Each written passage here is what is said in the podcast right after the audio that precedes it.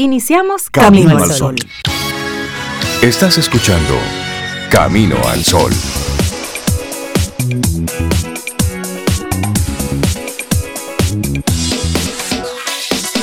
Buenos días, Cintia Ortiz, Obeida Ramírez y a todos nuestros amigos Camino al Sol oyentes. Muy buenos días, ¿cómo están? Hola, Rey, buenos días. Hola, Cintia. Yo estoy bien, Rey. Yo espero que que ustedes, Laura Sofía, Cintia, tú, nuestros amigos, estén bien también. ¿Es así? ¿Cómo se sienten hoy? Estamos bien. Sí, estamos en construcción, en remodelación. En movimiento. Sí, pero eso es personal, eso es personal. Hoy estamos en remodelación, hoy se está remodelando, qué sé yo, el closet, la forma de desayunar, no sé, algo. Siempre estamos en construcción. Ese es el tema. No, es que ese es el tema que tenemos para hoy. Sí, poniéndolo sobre la mesa. Reconstruirse cada día es eso. Además, ¿sabes a qué nosotros vinimos a este mundo, a este plano? A eso, a reconstruirnos. Si hay algo incompleto es el hombre, es la mujer, es el ser humano. Entonces nuestro trabajo diario es irnos reconstruyendo, irnos cultivando. Fue a eso que vinimos. Mire, no fue a salvar el mundo, no fue a quitarle el hambre a África, no fue a, salvar a las ballenas, no, no, no, no, no. Nosotros vinimos a reconstruirnos, a cultivarnos como personas.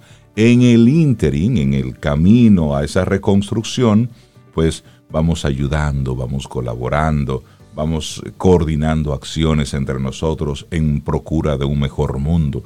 Pero es mientras nos vamos reconstruyendo como personas.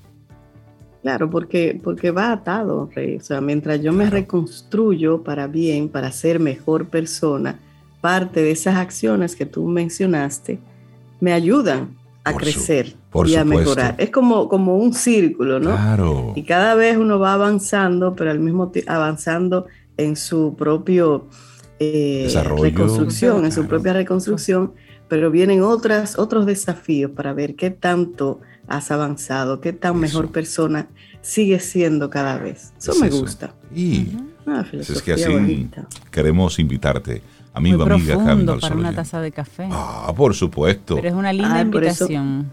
es una linda invitación a reconstruirte, a ser mejor persona, a ser mejor lo que sea, mejor esposo, mejor esposa, mejor empleado, mejor empleador, hijo, madre, hermano, amigo, mejor, porque realmente en ese sentido, como dicen Rey Sobe, pues lo que se va construyendo en, conjunto con otras personas es más bonito, es más sólido, es más elevado incluso, porque todos los miembros están mejor, son más sólidos y son más elevados. ¿Y sabes qué, qué de, ventaja tiene esto de reconstruirse cada día?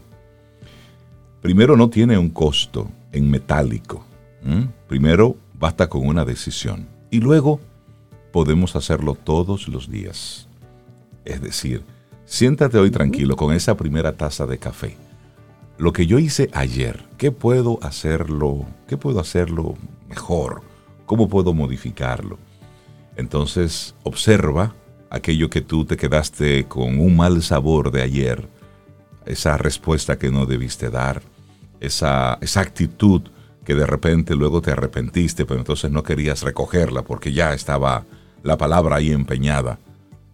¿Qué puedes de todo eso hoy decir, ok, lo que ayer hice, ¿cómo puedo hoy hacerlo mejor? De eso se trata, el reconstruirnos cada día, el ir haciendo, dar, ese paso. Y, hay una palabra que Sobe mencionaba antes de, iniciar el programa, mientras estábamos con nuestro preprograma aquí entre nosotros tres. Una conversación íntima aquí. Sí, sobre, tú, mencionabas una palabra sobre un artículo que estabas leyendo. Sí, un artículo maravilloso que estaba leyendo tempranito en, en BBC Mundo, exactamente. El arrepentimiento. Y habla del poder que tiene el arrepentimiento para tomar mejores decisiones. De hecho, le llaman el arrepentimiento el gran maestro. Wow. Y me llamó la atención porque uno nunca piensa en el arrepentimiento como, como una enseñanza, sino como algo que tú quisieras como borrar de tu vida, pero de manera radical. Sin embargo, en este artículo dan esa, esa otra mirada a utilizar el arrepentimiento como, como un maestro, como que sea parte de tu enseñanza personal. y me gustó mucho. Vamos a compartirlo en algún momento, no necesariamente hoy, pero es un artículo, pienso que, que es importante para ver ese otro lado del arrepentimiento. Sí, porque la gente piensa que arrepentirse es dar su brazo a torcer ante otros. Y sacar un látigo. Sin embargo, fíjate que no importa qué noticia suceda, qué, qué, fatalidad por ahí o tragedia suceda, dependiendo del desenlace, a lo que la gente le, le presta muchísima atención es, no, no sé al final lo condenaron o no, sino si esa persona al final se arrepintió o no. Porque el arrepentimiento viene siendo como el pago inmaterial a la, a la persona y a la sociedad. Lo otro es mera eh, aplicación de las leyes y demás. Pero cuando una persona hace algo malo y no se arrepiente, es como que queda esa deuda entre las personas agraviadas o demás. Pero cuando la persona se arrepiente, independientemente de, el arrepentimiento como que subsana, no sé. Tal vez porque es lo que te hace reflexionar al respecto. Ahí es donde tú caes en la cuenta y entiendes tal vez el impacto de lo que hiciste. Y el arrepentimiento hace que cuando tú lo practicas, cuando te muestras realmente arrepentido, el otro se sienta más tranquilo, más pagado, si, fuera, si fuera a utilizar una palabra. Y llega ese sentimiento sanador que se llama perdón. Correcto. Entonces, por eso se era un ciclo maravilloso. Una cosa va conectando a la otra. Y todo eso es parte de reconstruirse cada día. Porque hay momentos para arrepentirnos de lo que hicimos, y ese arrepentimiento no es para usarlo como un látigo, sino para, sobre eso, reconstruirnos y en la próxima oportunidad hacerlo mejor, hacerlo diferente. Y con ese sentir arrancamos nuestro programa Camino al Sol. Son las 7, 9 minutos, es miércoles, estamos a 16 de febrero. Conectas con nosotros a través de estación 97.7 FM y también a través de caminoalsol.do. Laboratorio Patria Rivas presenta En Camino al Sol, la reflexión del día.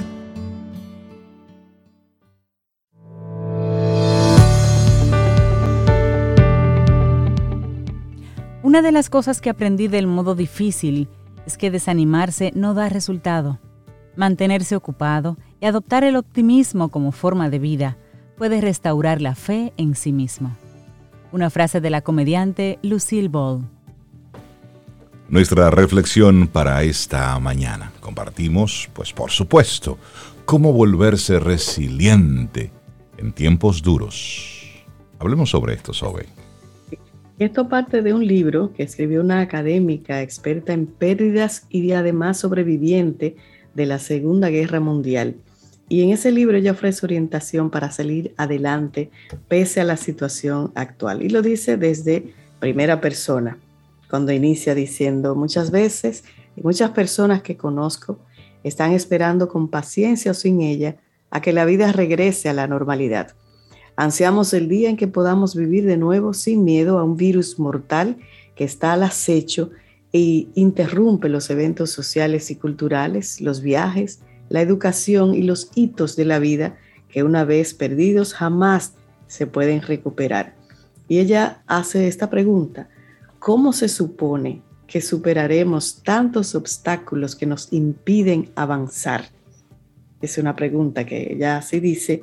Una solución es recurrir a una característica milenaria que nos permite enfrentar la adversidad, la resiliencia, que es la habilidad de tolerar las dificultades, porque si no eres fuerte, te quiebras, afirmó Pauline Boss, profesora emérita de la Universidad de Minnesota y autora del libro The Myth of Closure, que acaba de publicarse. Voss, una terapeuta familiar, educadora, investigadora, es más conocida por su labor pionera en torno a la pérdida ambigua, un término que también es el título de su libro de 1999, que describe pérdidas físicas o emocionales inconclusas y a menudo irresolubles.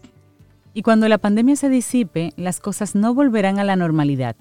Y esto afirma Boss, quien a sus 87 años ha vivido múltiples turbulencias, empezando por la Segunda Guerra Mundial. Con todo lo que ha sucedido durante la pandemia, escribió, no podemos esperar que todo vuelva a la normalidad que solíamos tener. En una entrevista dijo, la normalidad implica un status quo, pero todo está en constante cambio y si no cambias, no creces. Nunca volveremos a ser los mismos.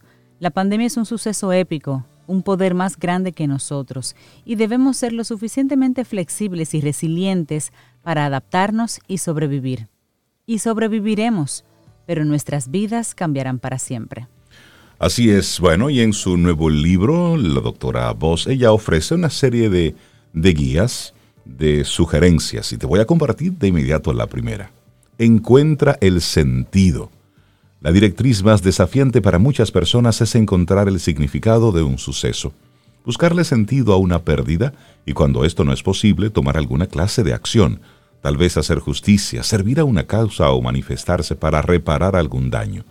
Cuando el hermano menor de Vos murió de poliomielitis, su familia afligida fue de puerta en puerta como parte de la organización March of Dimes, a fin de recaudar dinero para la investigación y el desarrollo de una vacuna. Claro, y otra sugerencia que hace la doctora Voss, modifica tu propensión al control. En lugar de tratar de controlar el dolor de una pérdida, deja que la tristeza fluya sigue adelante lo mejor que puedas y con el tiempo esos altibajos serán cada vez menos frecuentes. No tenemos el poder de destruir el virus, pero sí tenemos el poder de atenuar su impacto en nosotros. Otra sugerencia, reconstruye tu identidad. Otro método útil es adoptar una nueva identidad en sincronía con tus circunstancias actuales, buenas o malas. Por ejemplo, cuando el esposo de Boss le diagnosticaron una enfermedad terminal, con el tiempo su identidad cambió de una esposa a una cuidadora. Y tras su muerte en el año 2020, poco a poco trató de visualizarse entonces como una viuda, adaptándose. Claro. Es decir, cuando toca, toca. y hacer lo que toca en ese momento. Luego, normaliza la ambivalencia. Cuando no hay claridad en una pérdida, es normal no saber cómo actuar. Pero vos dice que lo mejor es no esperar a tener claridad. La duda puede conducir a la inacción y frenar entonces el curso de la vida. Es mejor tomar decisiones imperfectas que no hacer nada. Ay, me gusta esa frase. Y otra sugerencia, sí, otra sugerencia importante. Ajusta tu apego. Vos enfatiza que en lugar de tratar de cortar de raíz tu apego a un ser querido, fallecido o que ya no esté en tu vida, el objetivo debe ser mantener presente a esa persona en tu corazón y en tu mente y poco a poco reconstruir tu vida de una nueva manera, con un nuevo sentido de propósito, nuevos amigos o un nuevo proyecto. Acepta la realidad de la pérdida y poco a poco ajuste el apego que sientes hacia la persona fallecida. Sin embargo, afirma que no hay necesidad de buscar un cierre absoluto, aunque se desarrollen otras relaciones. Bueno, y finalmente descubre una nueva esperanza. Empieza a contemplar con esperanza algo nuevo que te permita seguir con tu vida de una manera, de una manera nueva, de hecho. Deja de esperar, actúa y busca nuevas conexiones que puedan minimizar el aislamiento y fomentar un tipo de apoyo que también nutra tu resiliencia. Quizá el consejo más valioso de vos con respecto a las pérdidas causadas por la pandemia es, no deberíamos aspirar a regresar a lo que teníamos, sino a ver qué podemos crear ahora y en el futuro. Sugiere hacer una lluvia de ideas con otras personas y estar dispuestos a probar cosas nuevas. Anhela algo nuevo, algo propositivo, que te sostenga y te brinde alegría por el resto de tu vida. Qué hermosa reflexión hemos compartido en el día de hoy. Se titula Cómo volverse resiliente en tiempos duros y la autora es Jane Brody. Laboratorio Patria Rivas presentó En Camino al Sol, la reflexión del día. Te acompaña Reinaldo Infante. Contigo, Cintia Ortiz. Escuchas a Sobeida Ramírez. Camino al Sol.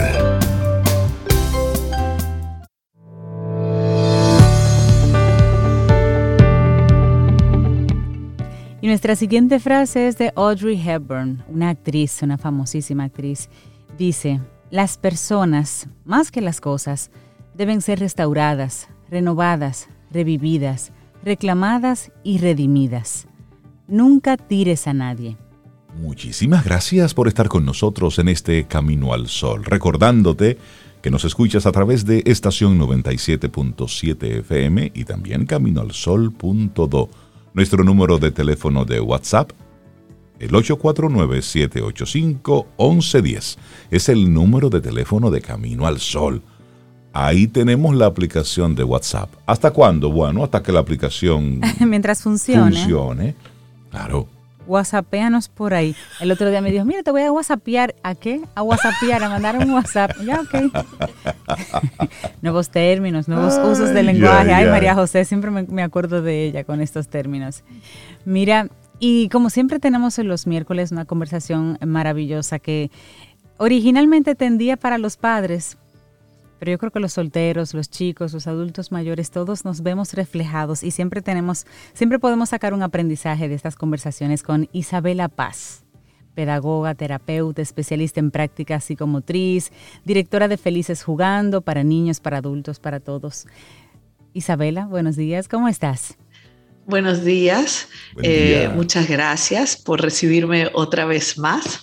Eh, hoy quiero traerles un tema, pues tal cual tú dices, Cintia, ¿no? Eh, que empezamos con niños, pero claro, todos los que criamos vemos todas nuestras dificultades en nuestros hijos, ¿no?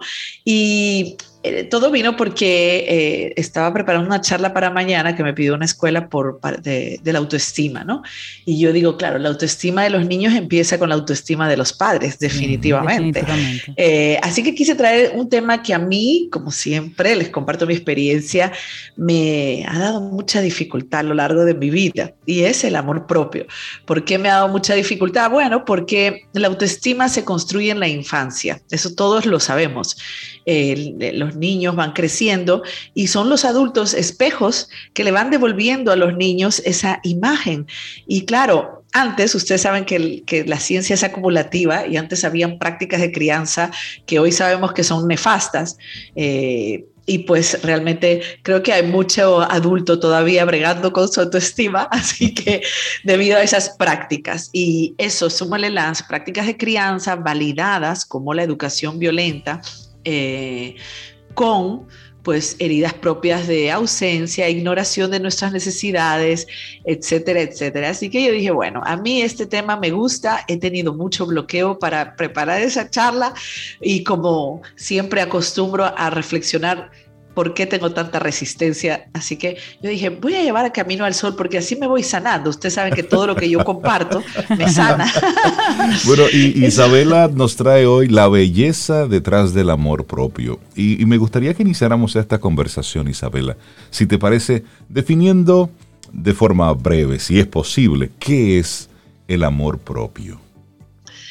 Sí, definitivamente el amor propio se basa en la estima de uno mismo, en este sentir eh, que, yo, eh, que yo soy valiosa, que yo eh, soy un ser único, no hay otra como yo y que eso nada más me da mi valor, porque recuerden que la misma cultura y la misma sociedad nos hace confundir que yo soy lo que hago y nos hace perseguir haceres, perseguir poderes, eh, cosas fuera para sentirnos valiosos. Y el amor propio y la belleza está en reconocer nuestro valor exclusivamente por existir. ¿No? Que Brega nos da reconocer ese valor simplemente porque yo soy Isabela, Carola, Paz, Galván y no hay otra persona que tenga ni mis errores, ni mis eh, talentos, ni nada. Entonces, eh, pues más o menos yo, yo lo definiría así. Y fíjate que es un elemento eh, importantísimo para nuestra, para todas las áreas de nuestra vida, ¿no? Esto es lo que nos permite tomar decisiones correctas, tener confianza en nosotros, creer que nos merecemos, que merecemos soñar y conseguir nuestros sueños, eh, también es lo que nos sostiene durante la adversidad. Cuando algo pasa que a mí me desestabiliza, pues, por ejemplo, que alguien arremetiera conmigo de cualquier forma, desde hablar hasta hacer algo, eh, la autoestima me va a sostener, me va a ayudar a sobrepasar y a poner distancia de que aquello que está sucediendo afuera no me define, no dice que eso soy yo.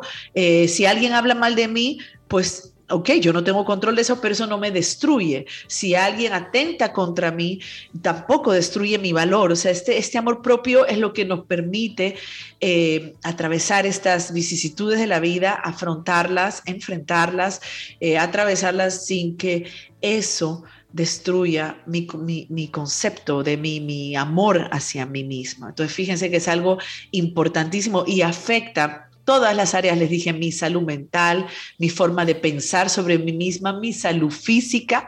Entonces, aquí yo quería iniciar con o, señalar las cosas que no nos ayudan a mantener este amor propio, ¿no? Primero, y después vamos a ver qué sí nos ayuda, ¿no? Lo primero es tener un discurso, una narrativa interna negativa. Y esta es la voz en mi cabeza que se ha conformado tanto de distorsiones en la infancia, todo esto se gesta en la infancia, de distorsiones de mi pensamiento porque yo sacaba conclusiones con mi pequeña lógica infantil, sacaba conclusiones tempranas sobre lo que sucedía. Y como el niño tiene el pensamiento egocéntrico, es decir, todo es autorreferencial, pues si algo pasaba, yo lo tomaba muy claramente personal. Entonces, yo creer por ejemplo, hay dos creencias que en mi vida operaron. La primera era que los adultos, porque no solo son papá y mamá, también están los profesores, señores. Eso es impresionante. Un educador te puede destruir por el resto de tu vida y lo hemos visto, ¿no? En diferentes actrices que han contado.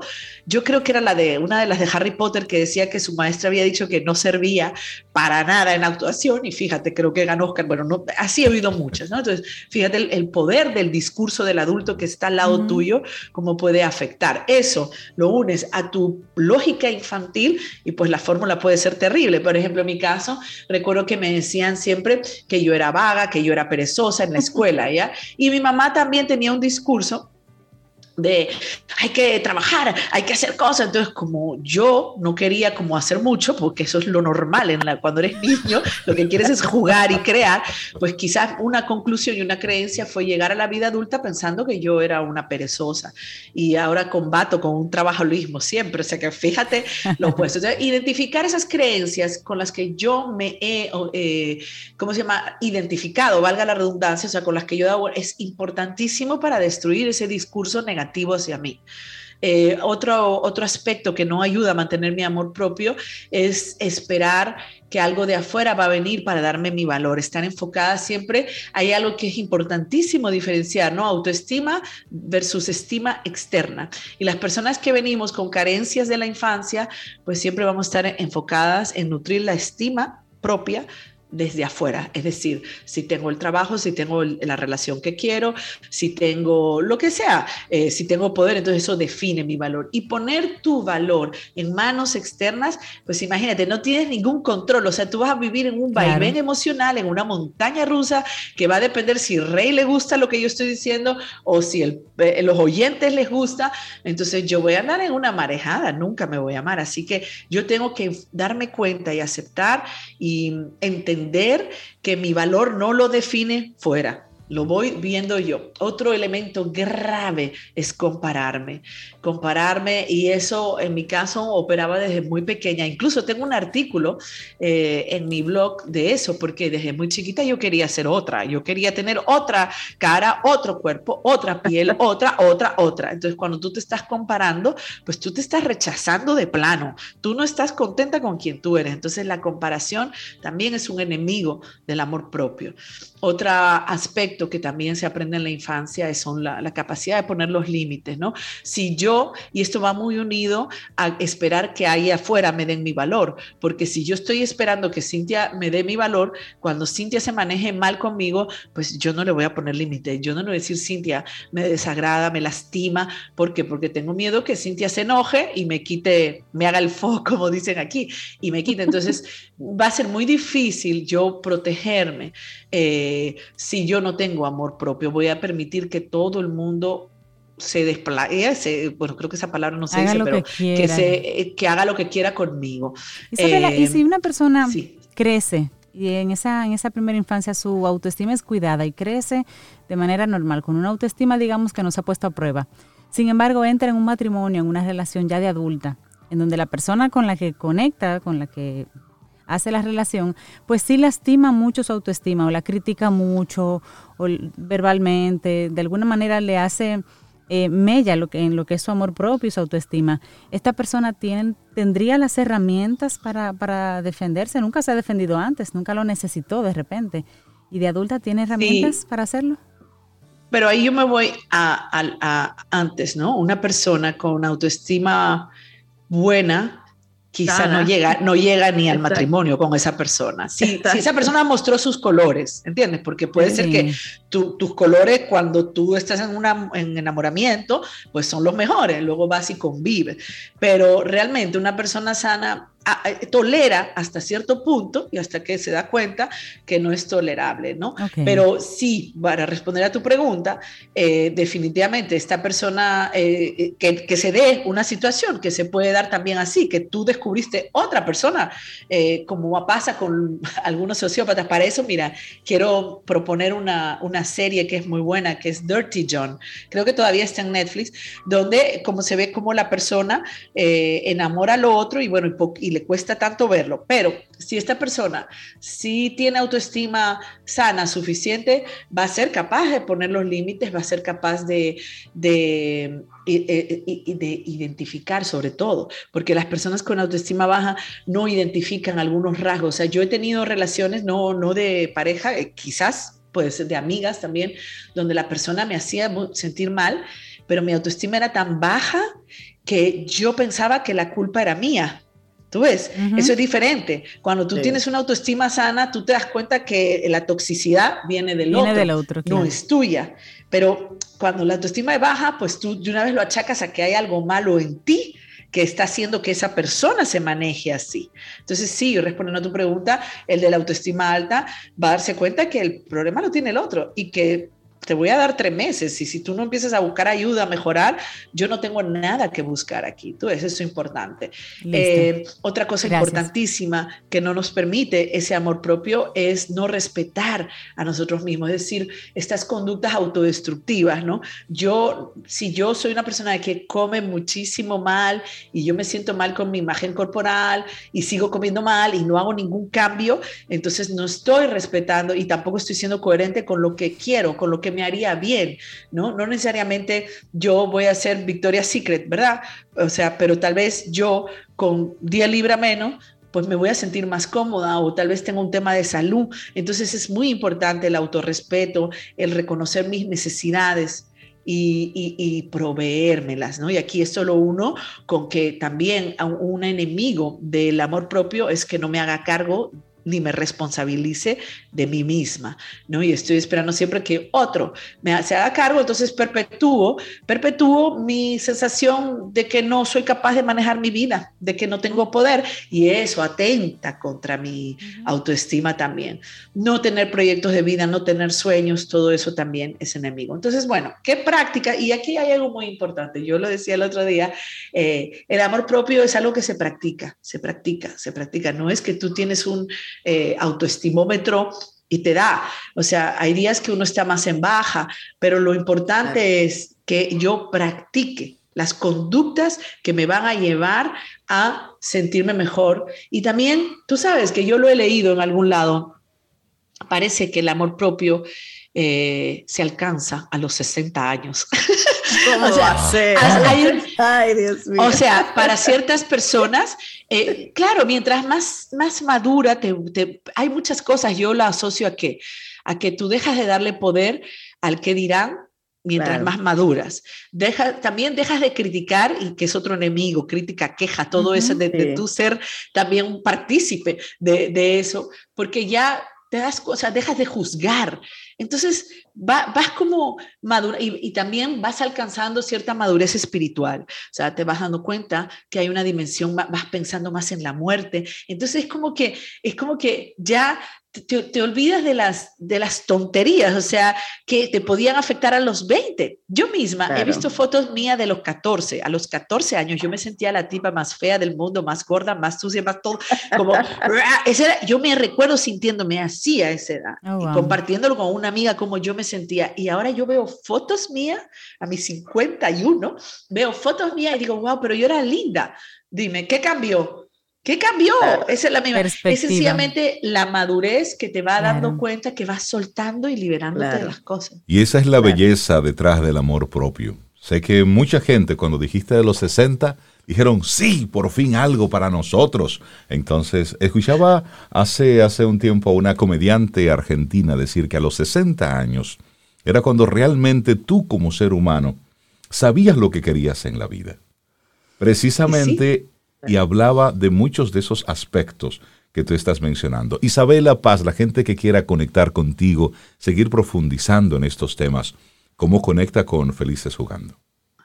Bueno, estamos en las redes, felices jugando, arroba eh, Isabela Paz G, y también acuérdense que soy podcastera, eh, depende de mi punto podcast. y por supuesto, a través, otro verbo, otro sustantivo inventado, eh, voy a podcastear.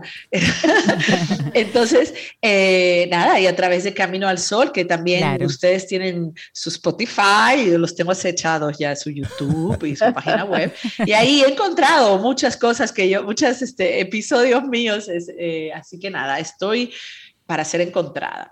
Y bueno, nada, mi invitación para cerrar es sencillamente practiquemos la autocompasión, autoconocernos para aceptar y la autoaceptación. Yo diría que esos son eh, tres elementos que nos pueden ayudar a practicar el amor propio.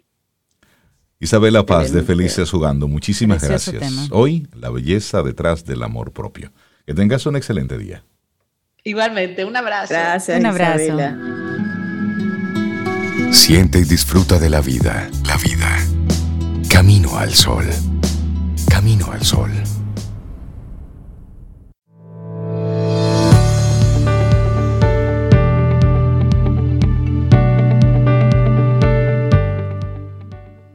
Y recordarte que en breves instantes vamos a tener aquí a nuestros amigos de Quien Pregunta Aprende con Escuela Sura, ese maravilloso segmento. Y vamos a hablar de la movilidad sostenible. Movilidad sostenible, tendencias, eh, los medios ahora mismo de transporte alterno que están surgiendo. Bueno, todo esto de camino a un futuro más verde. Así que no le cambies, en un ratito tenemos nuestro segmento Quien Pregunta Aprende con Escuela Sura. Si le damos los buenos días y la bienvenida a María Eugenia Ríos Lamas, psicóloga, docente, directora de Nueva Acrópolis Dominicana. María Eugenia, buenos días, bienvenida de nuevo a Camino al Sol. ¿Cómo estás? Reinaldo Infante, estoy muy bien, gracias. Eso sonó serio. Eso, muy serio. Maru, ¿qué te hice? Hola María Eugenia Ríos Lamas. Así va uno todo completo. Me encantó, me encantó. Maru, buenos días. conocida como Maru. Sí. sí. Maru, ¿y tú cómo va la vida? Hoy nos traes un tema que está muy conectado con la propuesta que tempranito le hacíamos a nuestros amigos Camino al Sol oyentes sobre reconstruirse cada día. A eso es que estamos eh, invitando en el día de hoy. Y tú entonces conectas con conexión íntima del ser humano y la naturaleza. Qué buena propuesta para esta mañana. Sí, sí, sí, para, para reconstruirnos, como dice, renovarnos, renovarnos. Bueno, interesantísimo porque eh, voy a hablar de la naturaleza y voy a ir no solamente a la forma de la naturaleza que bien conocemos, la vemos, la disfrutamos, sino que vamos al fondo, al contenido. ¿Cómo está conformada la naturaleza? De lo que nosotros conocemos visiblemente naturaleza. Y podemos empezar los elementos de la naturaleza. Cuando uno escucha una palabra tan seria, vamos a ver los elementos de la naturaleza, sí, ya podemos hablar de ellos. En diferentes culturas y hasta días de hoy se dice, la naturaleza está conformada por cuatro elementos. Tierra, el elemento tierra, el elemento agua, el elemento aire y el elemento fuego.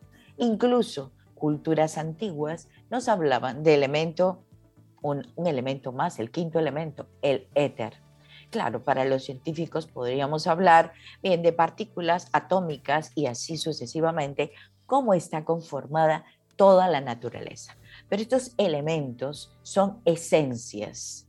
Esencias, vamos a decir que es la base de lo que nosotros conocemos como la tierra física, el agua física, el aire físico y el fuego físico. Bien, existen entonces, repito, los elementos como esencia y luego ya lo que nosotros conocemos visiblemente. Estos cuatro elementos eh, forman parte, cuatro o cinco, dice, espera que sean siete elementos. Bueno, vamos a ir descubriendo con, con los avances científicos, vamos a ir descubriendo estos siete elementos y también en la medida que el ser humano evoluciona. Se dice que estos elementos conforman una unidad dinámica, unidad dinámica con el ser humano, toda la naturaleza, porque el ser humano no está aislado de la naturaleza, forma parte de ella. Me acuerdo hace algunos años, varios años, decían, bien, los seres vivos y el ser humano, aparte como un ser extraño, aparte de, ahora menos mal, ya hemos estamos hablando de una unidad integradora.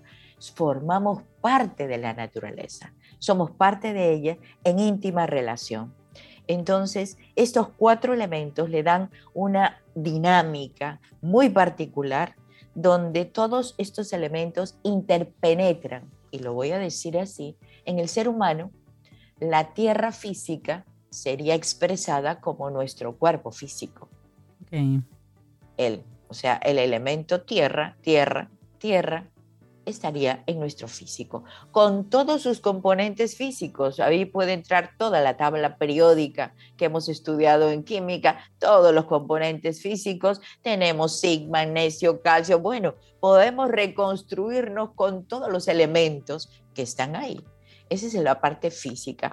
Y lo más físico, físico que vemos en nosotros mismos, bueno, si bien son los órganos, pero la materia más densa sería nuestro esqueleto, nuestros huesos físico. Nos vamos al cuerpo energético, a ese cuerpo energético que también está dentro, imbuido en el ser humano. Ese cuerpo energético es riquísimo, riquísimo, es energía por todo lado. Y es por eso que estamos hablando de una energía vital. Luego, el cuerpo emocional, que vendría a ser el cuerpo psíquico, bien, tierra, agua, aire. Ese sería el aire. El aire es como esas corrientes de aire, esas turbulencias que nos dan. Eso serían los elementos psíquicos. Y luego tenemos el elemento fuego, que sería el campo mental, la chispa mental, la creadora, la innovadora, la que propicia muchas cosas, la que justamente tiene un poder Elemento tierra, vuelvo a repetir, fuego o de abajo hacia arriba, tierra, agua, aire y fuego. Cuatro elementos que conforman dentro del ser humano, bien, igualmente como está en la tierra, en la naturaleza. Si queremos hablar de esta conexión tan íntima, ya que me, están diciendo de la reconstrucción o renovación, cómo nos renovamos, bueno, eh, es, es fundamental que hablemos también de los llamados átomos de vitalidad.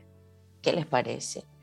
Cuando hay un día soleado, esas pequeñas partículas, micropartículas que están en la atmósfera, son átomos de vitalidad. Entonces nosotros como seres humanos, bien, hacemos ejercicio, respiramos, salimos, inhalamos, eh, tomamos el sol, que es la fuente fundamental de nuestra energía. Estos átomos de vitalidad son proyecciones del sol. Claro, es en el día.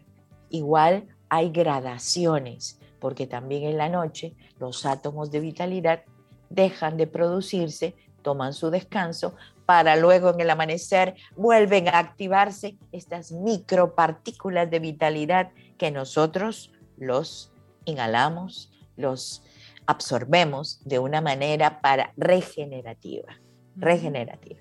Y todavía les cuento, amigos, que estos átomos de vitalidad se pueden transformar en partículas un poquito más grandes y podemos hablar de células o de corpúsculos de vitalidad. O sea que el cuerpo energético, la energía que existe en la naturaleza, en todo lo que nos rodea, es fundamental para nuestra vida.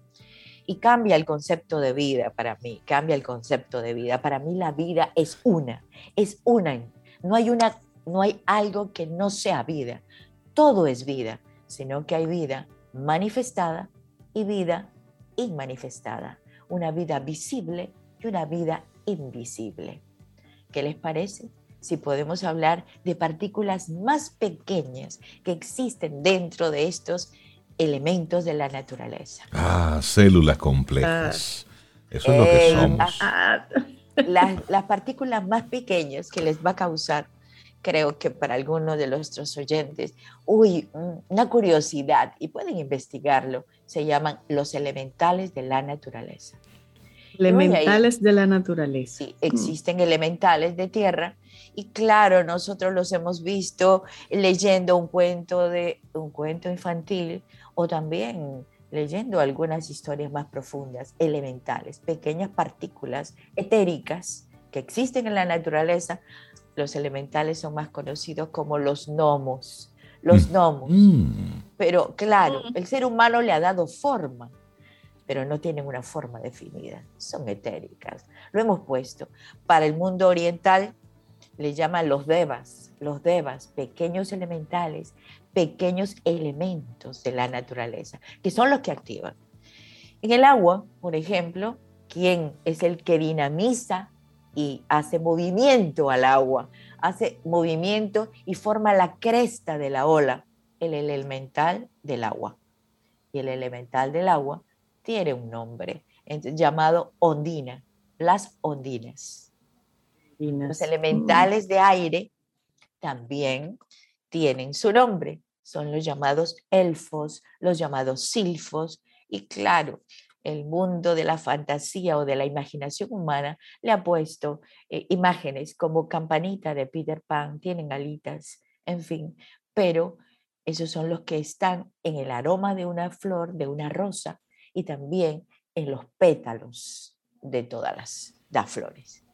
Y los elementos de fuego, los elementales de fuego, los más profundos, serían si hacemos, encendemos un cerillo, ¿sí? Vemos una pequeña chispita.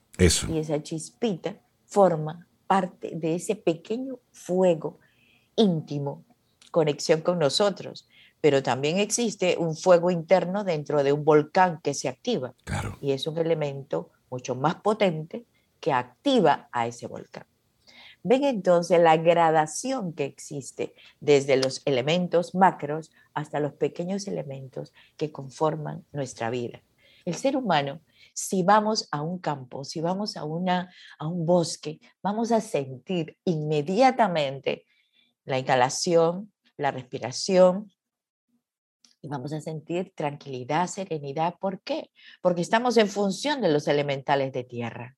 Están los elementos de tierra a través de esos árboles, de esta vegetación exuberante, de ese sol brillante, si es en la mañana, por supuesto, estamos absorbiendo todo ello a través de nuestros órganos energéticos, como lo veremos en otra, en otra participación de Camino al Sol. Cada vez, también. Cada, vez que escuchamos a, María Eugenia hablar sobre estas cosas, Zoe, cuán ignorantes somos. Totalmente. y, lo digo, por supuesto, con, con mucha propiedad. Porque es que a veces nos quedamos solamente concentrados en el qué voy a vestir hoy, qué voy a comer hoy, qué debo resolver puntualmente en el día de hoy.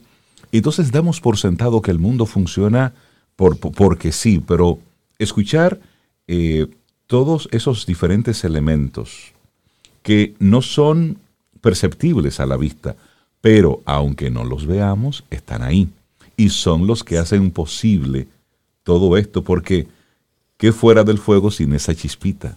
¿Eh, María Eugenia? Sin esa chispita. ¿Qué fuera, que fuera sin el elemental del aire? Pues miren, nuestra atmósfera, ¿cómo sería? Claro. Que sin esos elementales que van en gradación, incluso nosotros, ¿por qué sentimos cansancio en la noche? Porque nuestra vitalidad ya después del trabajo diario, sentimos que la fuerza de vitalidad va bajando. También los elementales han disminuido su producción. Su producción energética de los glóbulos de vitalidad de noche no se producen. Pero en la madrugada ya comienza a moverse y sentimos un calorcito diferente. A las 6 de la mañana estamos en pie glóbulos de vitalidad están en producción. ¿Cuánto tenemos que seguir conectando contigo? María Eugenia, la gente que quiera seguir esta conversación y por supuesto entrar en contacto con todas las cosas buenas que suceden en Nueva Acrópolis. Sí, porque la filosofía te hace comprender muchas cosas más allá de las cosas visibles. O sea, todo es vida, todo es vida. Y esto, la filosofía para mañana, tenemos justamente una charla reconstruyendo uniones fortalecidas por el amor, cómo podemos construir estas uniones fortalecidas gracias al amor. A las 7 de la noche en nuestro, se pueden igual inscribir en nuestro WhatsApp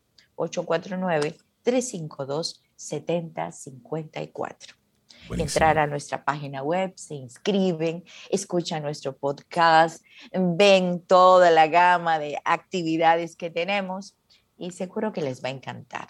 La filosofía siempre encuentra una pequeña verdad en todo y eso es la vida. María Eugenia Ríos Lamas de Nueva Acrópolis, muchísimas gracias. Que tengas un excelente día y gracias por compartirnos este tema hoy. Para iniciar tu día, camino al sol.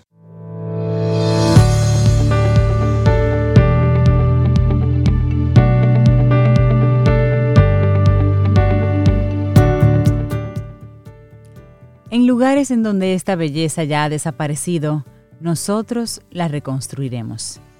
Fritz Stott y llega un momento en, este programa donde vamos a tener una conversación más profunda. Si hasta el momento tú pensabas que todos los contenidos que te habíamos compartido hoy han sido, nos han invitado a profundizar. Primero con, con Isabela Paz que nos invitaba a encontrar esa belleza de nuestro amor propio. Luego María Eugenia nos lleva a una conexión íntima del ser humano y la naturaleza, todo esto nos prepara para una pregunta que queremos invitar a nuestros amigos Camino al Sol oyentes, si quieren, si se atreven a respondernosla y que pueden compartirnos su respuesta a través de nuestro número de teléfono de WhatsApp, que es el 849-785-1110. Es el número nuestro. ¿Cuál es la pregunta? ¿Cómo quieres ser recordado? Esa es la pregunta Piénsalo brevemente y luego si quieres puedes compartirnosla. Pero para tocar este tema y como una iniciativa de nuestros buenos amigos de Blandino dentro del marco de la celebración de sus 90 años, acompañando a la familia dominicana en ese momento tan íntimo, tan personal y tan seguro para todos nosotros. Y este es un, un tema que sale a propósito de un cortometraje que se presentó para esa campaña, ¿Cómo quiere ser recordado? que fue eh, protagonizado por Freddy Ginebra. Cuando lo vi la primera vez, me quedé así como, wow. No pude dedicarle pensamiento a otra cosa que no fuera a eso. ¿Cómo quiero ser recordado? ¿Y quién nos acompaña? Una persona que queremos mucho aquí en Camino al Sol. Emma Carolina Fernández, psicopedagoga, ella es máster en neurocoach, es conferencista y bueno, tiene para nosotros este tema. Emma Carolina, buenos días y bienvenida, ¿cómo estás? Feliz, feliz de compartir. Tú sabes que conectando con lo que tú has dicho, de, ponernos a pensar, de reflexionar temprano por la mañana, tomarse una tacita de café conmigo misma. Yo creo que esto es un buen momento para pausar y tomarme esa tacita de café como estaba tío Freddy Ginebra tomándose su cafecito y viéndolo desde otro plano o sea, que es rico que probablemente eh, yo tenga esta oportunidad ahora de tomarme un café en este plano diciendo, ¿qué estoy haciendo yo eh, para que la gente me recuerde? Y resulta que esta mañana yo fui a buscar a mi hijo, y esto es muy particular, porque mis hijos están viviendo en diferentes países. Y para sorpresa mía, pues llegó uno el domingo, otro llegó hoy, me falta uno, pero ya yo tengo de cuatro, tengo tres en casa. Y fuimos a desayunar a un lugar. Y resulta que me, levanto para venir a traer a mi hija a la escuela y hay una persona que me para. ¡Ay, usted es la magíster! Y yo, ay, sí, mucho gusto, un placer. Ah, Sobeida, tú sabes. Ay, me sentí toda como, wow, como estrella. mi amor. ¿Y, ¿Y, qué resulta? Que ella me dice, a mí me encanta cómo usted habla, a mí me fascina la manera en que usted explica las cosas de forma sencilla. Y ay, muchas gracias, un placer. Usted sabe, yo siempre me llevo de usted y lo positiva. Y usted me ha explicado que no hay que ser positivismo. No, no, no, no. Que usted es una optimista realista. Yo me aprendí eso. A mí usted nunca se me va a olvidar de usted. Qué rico que alguien hoy conectó y me dio tal vez un insumo para yo poner. Espérate, yo quiero que a mí me recuerden como una optimista realista. O sea, y, y el impacto, y yo sé, y esto es parte poderoso, es qué impacto sin yo tal vez proponérmelo, estoy haciendo en otras personas.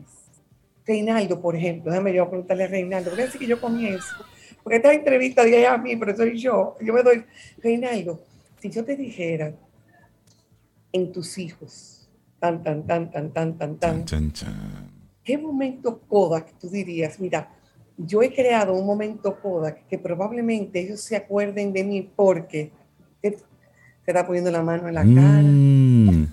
Lo he puesto a pensar, sí, sí. bueno, tú, tú sabes que yo con, con, mi hija eh, reservaba los sábados en la mañana para mientras la llevaba a las clases de o a su grupo en Nueva Acrópolis, eh, hablar un poquitito de filosofía. Entonces, el trayecto completo con ella era hablando, conversando, preguntándole, escuchándola. Y luego cuando la iba a recoger al mediodía era inverso, ella hablándome de lo que había aprendido. Y ahí desarrollamos sacar momentitos para conversar sobre temas que van mucho más allá del día a día. Entonces creo que ese fue un momentito como Kodak, que fui con el tiempo desarrollando con ella. El, conversar sobre temas eh, que diríamos trascendentales, si se quiere. Fíjate, cómo probablemente tú comenzaste con una intención y esto se ha convertido en un legado. Probablemente tu hija, cuando tenga sus hijos, va a buscar, a crear ese momento Kodak, ese momento de papá, ese momento de mamá. Para mí, para mí eso tiene una magia desde muchas perspectivas. ¿Por qué? Tú has mantenido, un, mantienes una conexión, que es lo que yo le digo a la gente, se genera una sinergia. O sea, ese, esos valores y talentos tuyos, esos valores y talentos de ella, este, fusionan en una historia que mantiene un hilo, aún tú estuvieses en otro plano. Sí. Porque ese hilo eh, te mantendrá a ti cerca de ella. Para mí, para mí eso, eso, eso tiene como desde tanta, desde, ay Dios, eh, desde tantas perspectivas. Pero yo no, yo no voy a quedarme aquí, tú, oye, espérate un momentito. Porque yo tengo que alguien me preguntó el otro día que qué yo me acordaría de mi papá, que cuáles serían. Y yo te puedo decir mil mensajes. Sin embargo, mi papá, que siempre fue un hombre muy ocupado, imagínense ustedes, somos nueve hijos, había que mantener a todos esos muchachos. Y, y una de mis pasiones es nadar. Y yo recuerdo estar en el Centro Olímpico Juan Pablo Duarte, estar en el carril 4, que es muy particular estar en el carril 4, porque es el mejor carril, y yo sentir entre un pito y el otro, el primer pito es para tú subir a la plataforma y el segundo es para tú lanzarte al agua, sentí una presencia, yo miré a la izquierda y yo vi cómo mi papá emergió en esa plataforma que se genera al subir las escaleras, aquel hombre de 6 pies 3, y yo vi a mi papá Miren, a mí me pueden pasar muchas cosas en esta vida. Sin embargo, ese momento de yo ver a mi papá entre un pito y otro, esos microsegundos se grabaron en mi corazón porque él sacó el tiempo de estar súper ocupado para acompañarme en algo que es mi pasión todavía al día de hoy, que es la natación. tú dices, wow, ese, momento eh, épico. ¿Y tú sabes por qué yo lo digo? porque muchas personas cuando hablamos de eh, alguien falleció, se entristecen. Sin embargo, cuando yo tengo la oportunidad de conectar con esa persona desde una memoria, esas lágrimas se van secando solitas y mira, van fluyendo y la sonrisa surge. Y yo le voy a preguntar, Sobera, ¿qué tú estás mm. haciendo hoy? Ay, sí, porque hoy Zoida, ¿qué tú estás haciendo hoy? ¿Qué tú estás sembrando en, en, esa, en una cuenta de banco emocional de aquellos que te rodean, que dicen, yo me acuerdo de Sobeida porque... Mira, cada día como ser mejor persona de cara a esas que me rodean y que quiero y me quieren, y a las que no me quieren también. Eh, y también para este año específicamente me he planteado ser más compasiva con los demás y llenar mi vida y las que me rodean de colores. Me encantó. ¿Vieron eso? Llenar la vida de colores. Eso es un propósito. Si yo logro en el si Sobeida, Si yo Sobeida logro en el 2022 llenar la vida de quienes me rodean de colores, yo, yo seré el arco iris más bello que ellos puedan ver el día que te, me despidan. O sea, wow, qué rico. Y fíjate que como te haces un planteamiento, inmediatamente tú comienzas, ¿cuáles son las actividades? ¿Cuál es, cuál es mi propuesta de cómo yo voy a lograr que esos colores surjan? ¿Cómo, ¿Qué es lo que yo voy a hacer? Tú sabes, Reinaldo, que Cintia está muy cómoda. Ella, ella, está con el cafecito. Ella se iba a beber un trago de café. Me lo voy a terminar de beber porque ya Ay, ¿qué me van a preguntar a mí? Si me hubieran dejado de último yo. Espérate, que yo me voy a beber el trago Salud. de café. Sí, porque esa es la alegría. Y ahí es que estamos. Tú dijiste esto va a ir a colores. Yo no puedo estar más colorida. Estamos las dos de rojo con mi tacita amarilla de alegría. Y mira, eh, Reinaldo se puso envidioso y sacó la taza de él de una vez. Claro. No, está en búsqueda de la de ella. No es por nada, pero a mí me ha encantado. No, no, no, mira, yo tengo la mía aquí, eso, que tengo una roja que... Aquí estamos los tres me encanta. encafeteados. Mira qué rico cómo Cintia, en su mover una taza, gestó con la buena vibra que todos quisiéramos alinearnos. ¿Viste qué rico? Todos nos alineamos a la vibra que tú planteaste, la vibra de ese buen café, de ese momento de compartir. Y, tal vez es el momento que para mí, cuando yo vi ese, ese video, que ese cortometraje, porque la verdad que es un cortometraje que Blandino nos regaló, generando esa, ese, ¿quién soy yo? ¿Cuál de las tres sería yo en ese cortometraje? Sí. O sea, si yo hiciera un cortometraje, ¿cuáles serían mis palabras? ¿Cuál sería mi oportunidad de yo estar, de crear esa buena vibra como la acaba de crear Cintia? Tú ves, Cintia, de una manera simple, sin una sola palabra, ¿eh? nos vamos a acordar aquí en Camino al Sol del momento que tú conectaste la buena vibra de los que estamos aquí conversando con una taza de café. Yo no sé, como que eso que chévere. Yo me acuerdo de ti por una taza de café. Tú sabes que, Enma... tengo amigas que me llaman y que mira, me voy a tomar un café, cuélate uno, ven, y, nos conectamos. Emma, y tenemos aquí algunos eh, amigos y amigas Camino al Sol oyentes que se han animado a, a contarnos un poquitito de cómo quisieran ser recordados. Y Carmen dice... léemelo porque tu voz, tu, voz llama a, Tienes un llamado para terrible. Oye, dice Carmen, quiero ser recordada con alegría, con mi risa a carcajadas, con lágrimas incluidas. Jamie dice, buenos días, quiero ser recordada como alguien siempre dispuesta a servir a los demás sin esperar recibir. Y también ¿Quién queda por aquí? Yulisabel nos dice, ah, nos manda una fotografía de la luna y dice que quiere ser recordada como un ser de luz, cálido y amoroso, como la luna y el sol. Esos son algunos de los comentarios que nos van compartiendo, Emma. Lindo. Y qué rico, porque estamos hablando de invitar a conectar desde el yo. Con mucha frecuencia, cuando pensamos pasar a otro plano, pensamos como en el otro como el que no está. Imagínate que yo me lo tome personal, porque yo me lo estoy tomando personal. ¿Qué voy yo a hacer a partir de hoy para que esos cafés me sigan llamando para invitarme? Para que cuando yo piense en los colores, yo sepa que Sobeida está en un proyecto Camino al Sol, ¿eh? dejando bolsitas de colores a través de la vida de otros. Que esas conversaciones Merlí porque me encanta la serie de Merlí, me encanta. Sí, buenísima. Entonces, las conversaciones Merlí eh, de Reinaldo, o sea, wow, imagínate que ahora se van a llamar las conversaciones Reinaldo, o mejor todavía, conversaciones con mi papi. No sé. ¿Qué, nombre tú le pondrías? Ahora tenemos que ponerle nombre, hermano. El próximo sábado tienes una tarea. Ah. Mi hija, tú sabes que me han puesto tareas. ¿Cómo llamaríamos estas conversaciones? Estas conversaciones. O sea, porque, y, pueden ser así, porque tú dijiste conversaciones profundas. Lo que pasa es que desde comenzaste a hablar, conecté con Merlí. Entonces, fíjate qué rico que la forma en que tú conectaste con tu hija eh, me permites a mí conectar contigo de una manera diferente que tal vez yo no te había visto. Sí. Yo creo que ese poder lo tengo yo, lo tienes tú. Y, aquella, cada una de las personas que va camino al sol con nosotras sabe que después del sol, ¿qué hay? ¿Para qué vas a hacer de ese camino al sol? ¿Qué, qué vas a ir construyendo para que cuando las personas te recuerden puedan decir, a mí me impactó y lo que me llevo de ella. Sí, porque tú no que no botes tu lagrimita, como dijo una de las oyentes. Bota tu lagrimita porque está bien. Y yo le digo muchas veces a la gente que las lagrimitas, entre ustedes y yo, eh, nacen del egoísmo, de que a mí me hace falta. Yo no quería que tú te fueras. O sea, sin embargo, jamás te vas si yo te tengo cerca de mi corazón con esos recuerdos.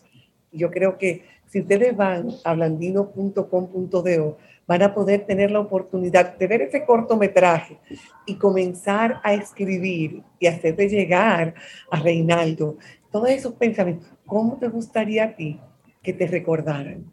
¿Cuál sería ese legado? ¿Cuál sería ese impacto de luz, de café, de conversaciones que tú quieres dejar con los tuyos? Salud. Maravilloso. Preciosa esta conversación con Emma Carolina Fernández, la magista, psicopedagoga, máster en neurocoach y conferencista.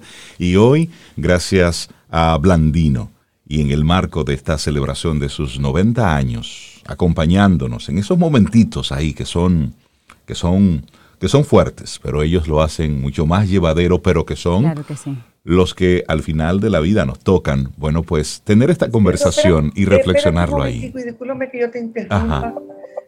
Son, son el grupo que nos recuerdan el valor de la vida. Claro. Ese, ese grupo que nos dice, los que estamos nos despedimos. Nos despedimos en un plano físico, recordando siempre que puedo mantener ese hilo conductor que comenzamos con esa conversación con tu hija, ese hilo que, nos mantendrá siempre unidos porque las emociones, las buenas vibras se mantienen, el cuerpo físico desaparece, el cuerpo espiritual Claro. Emma Carolina Fernández, muchísimas gracias. Y gracias a Blandino por, por, por presentarnos esta pregunta y por supuesto el cortometraje eh, es una invitación a sentarnos y reflexionar. Vamos a compartirlos, a compartirlo con nuestros amigos Camino al Sol oyentes. Que tengas un excelente día. Claro que sí. Muchísimas gracias. Un abrazo, Tema. Gracias. La vida, la música y las estrellas. En Camino al Sol. Camino al Sol.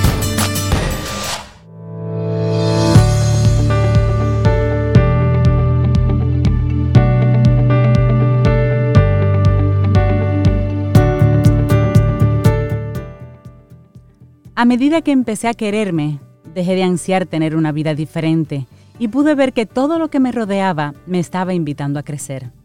Hoy en día lo llamo madurez. Charlie Chaplin.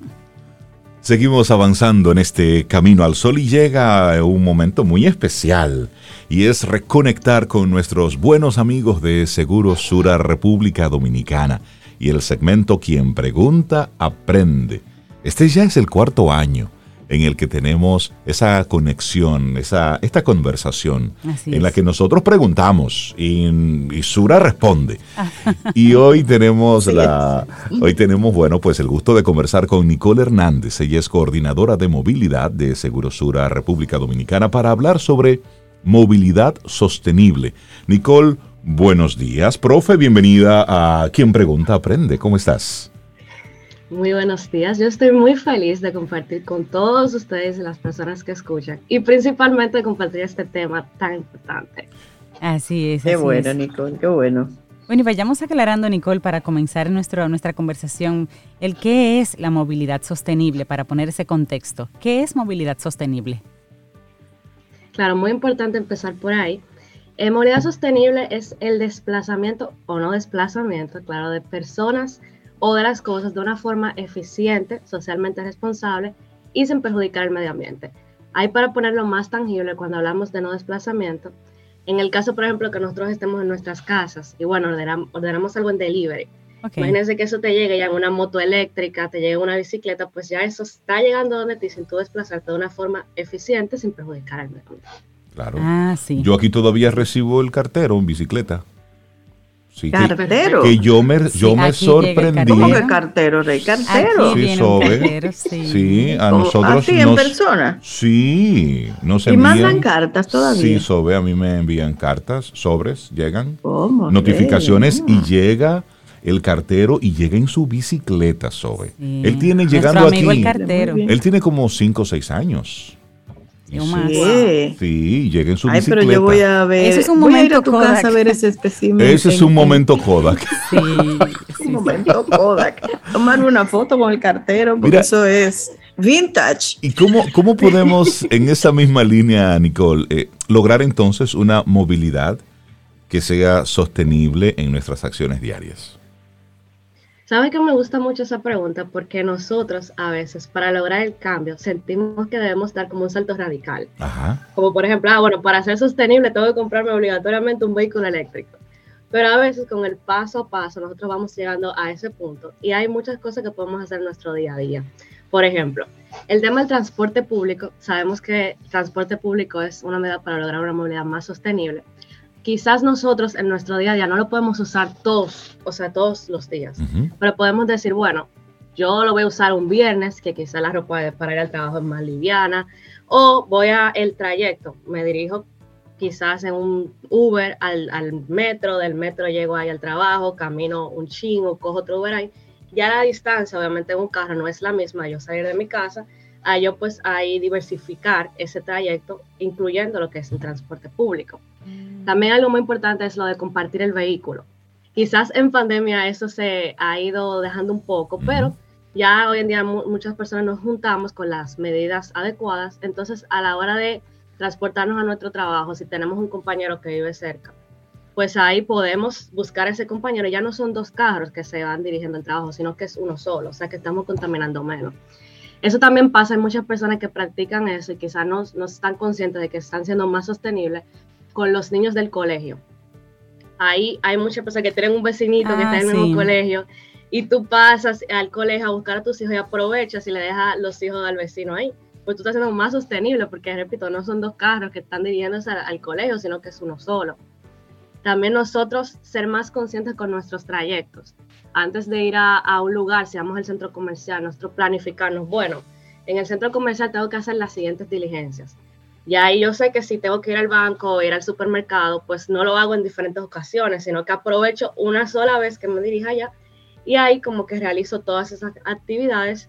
Ya no tengo que moverme varias veces y ahí dirigir más contaminante al medio ambiente. Y algo que todos realizamos es el Internet Banking hoy en día, que en vez de ir a un banco, eh, desplazarme, usar mi carro, pues yo de mi casa realizo todas esas transacciones, pago la luz, pago el teléfono, y ya estoy siendo más sostenible con esa práctica también. ¿Verdad? Y hoy en día lo que nosotros muchos realizamos son las reuniones virtuales también, por ejemplo. Entonces, cuando ya nosotros, eh, en vez de yo colocar un meeting o una reunión que sea presencial, que un grupo de personas, imagínense 10 personas en una reunión, que cada uno en su vehículo, pues ahí tiene que dirigirse a un lugar, pues si lo hacemos de manera virtual, pues ahí ya cada quien está en su casa y no está esa, esa contaminante al medio ambiente por movilizar el vehículo. Sí, sí, sí, mira, uno no lo piensa, pero realmente son formas en las que uno puede de manera diaria, con acciones pequeñas y diarias, ayudar. Hablamos de lo que es la movilidad sostenible y también ahora nos, nos diste buenas ideas sobre nuestras acciones diarias, cómo pueden aportar a esta movilidad sostenible. Pero ¿qué medios, Nicole, podemos encontrar dentro de esta categoría de sostenible, aparte de un carro eléctrico o de una bicicleta? ¿Qué, qué medios, para uno más o menos tener una idea de, si puede llegar a ser sostenible o está siendo sostenible? Claro, eh, como tú mencionas, aparte de lo que son los vehículos eléctricos, el auto eléctrico y la bicicleta, tenemos el mismo caminar. O sea, hay veces que quizá mi mamá, por ejemplo, vive cerca de mi casa, vive una cuadra atrás, y en vez de yo moverme en el vehículo, pues puedo caminar hacia su casa. Un ratito a pie y otro caminando, y ahí te compartes los dos medios. Exactamente, también está el tema de las patinetas eléctricas, las motos eléctricas. Hoy en día ya es muy común ver a una persona en un... yo tengo un colaborador de Sura que iba en patineta eléctrica al trabajo porque vivía cerquita. ¿Sobe se vería bien llegando a Intec en su patineta eléctrica? Haría totalmente mucho sentido. A, mí, a mí me gusta, a mí me gusta muchísimo. Todo lo que tenga que ver con movilidad sostenible, sí, me encanta, porque como dice Nicole, eh, uno cuida el medio ambiente de alguna manera y si lo hace caminando, pues aporta también a nuestra salud personal. Claro, claro. Claro, eso me gusta. Regálame unas patinetas. Vamos a, vamos a, con la vieja Belén, con quien hay que hablar en esta época. Bueno, yo creo que en, eh, de una forma u otra Nicole nos ha estado compartiendo cómo, cómo podemos lograrlo y de ahí podemos identificar también beneficios, pero ¿qué otros beneficios podemos conseguir a propósito de una movilidad sostenible, Nicole? Claro, ahí yo creo que el principal a mencionar sería la reducción de gases contaminantes que se van a la atmósfera. ¿Y por qué digo eso de primero? Porque para nadie es un secreto los cambios climáticos que vemos en nuestro día a día. El polvo Sahara, por ejemplo, que ya antes eso ni, quizás no ni se conocía, ya es parte de, Sí, de la dinámica. De día a día, de la dinámica. Ay, me lo acordó. es muy importante porque yo creo que hoy en día más que un deseo de ser sostenible, es ya un deber de todos los ciudadanos por esto mismo. También lo que es la economía. Eh, aquí, por ejemplo, si uno dinamiza lo que es su trayecto utilizando lo que es transporte público o movilidad compartida, pues obviamente el, costo es menor, porque no es lo mismo tú, por ejemplo, tomar un taxi del punto A al punto B o ir en tu vehículo, a tú ahí tomar el taxi de un punto más corto y después el, el transporte público que es más barato. Entonces la persona ahí tiene una economía. También el tiempo, muy importante, porque ustedes saben, para nadie es un secreto, eh, cómo es eh, movilizarse en nuestro país. que por, si tú tienes que estar en un sitio a, a las 7, probablemente tienes que salir a las 5 y media de la mañana salir una hora y media antes. Entonces ahí con la movilidad sostenible, el, el transporte público, tú te ahorras muchísimo tiempo. A veces mejor tú das 15 minutos en un metro un poco más apretadito que una hora y media. Pero, pero también, y aquí hago un paréntesis bien breve, reconocer el esfuerzo que están haciendo las autoridades. Por ejemplo, en esta semana, el lunes, inició el corredor de la Winston Churchill. Pero de inmediato, ayer, un grupo de motoconchos el espacio que, es, que se había recuperado por apenas un día, ya lo querían ocupar los motoconchos mm. para poner ahí un... Entonces, parada. entonces no, espérate, pero momento. es decir, una conquista, vamos nosotros como ciudadanos, y ahí conectando con lo que dice Nicole, somos muchos de los responsables de todo esto. Las autoridades que por favor, levanto mano, no permitan que los motoconchos se nos pongan ahí. Estamos apenas con un día, dos días, probando cómo va esto de la Churchill, porque esto es un plan piloto para llevarlo a otros lugares. Pero esas conquistas no permitamos entonces que sean ocupados por elementos sustitutos, porque entonces, eh, Nicole, no estamos, eh, eh, no estamos en nada. y no se está logrando esa movilidad que es sostenible. Claro. claro, muy importante. Y tú sabes que nuestro país es relativamente, es, pequeño en comparación con, estadísticas mundiales, pero se habla, Nicole Rey, sobre... Eh, la ONU ha estimado que unos 7, unas 7 millones de personas mueren cada año alrededor del mundo solamente por la baja calidad del aire, por la contaminación. Entonces también eso eh, contribuye para la salud pública, el practicar la movilidad sostenible. Así es, justamente ese último punto quería mencionar salud para conectar con lo que mencionaba Sobeida de por qué le gusta y lo que tú mencionas, porque la salud es un beneficio importante. Y no solo la salud física, así como tú dices, del aire menos contaminado o de cuando yo camino, pues me estoy ejercitando, si monto bici, me ejercito, sino también la salud mental, porque tú de pasar de cuando de ese tapón, ese tráfico, de pasar una hora y media, de llegar súper estresado a tu casa, llegar ansioso, que nos pasa a todos, a tú decir, bueno, en 15 minutos quizá voy a estar un ching ahí incómodo, pero llega en 15, o sea, de, una hora y media a 15 pues se reduce y tu salud mental mejora. Claro o si tú vas acompañado, por ejemplo, y tú te, te, vas hablando con tu compañero en el vehículo, no es lo mismo que estar sola. Definitivamente. Nicole Hernández, coordinadora de movilidad de Seguro Sura República Dominicana. Hoy fue nuestra profe en Quien Pregunta Aprende con Escuela Sura. Y el tema fue movilidad sostenible, un futuro más verde para nuestra sociedad. Nicole, que tengas un excelente día y muchísimas gracias por compartirnos todos estos conocimientos. Y esperamos que hayas disfrutado del contenido del día de hoy. Recuerda nuestras vías para mantenernos en contacto. Hola arroba caminoalsol.do. Visita nuestra web y amplía más de nuestro contenido. Caminoalsol.do. Hasta, una, próxima, edición. Y pásala bien.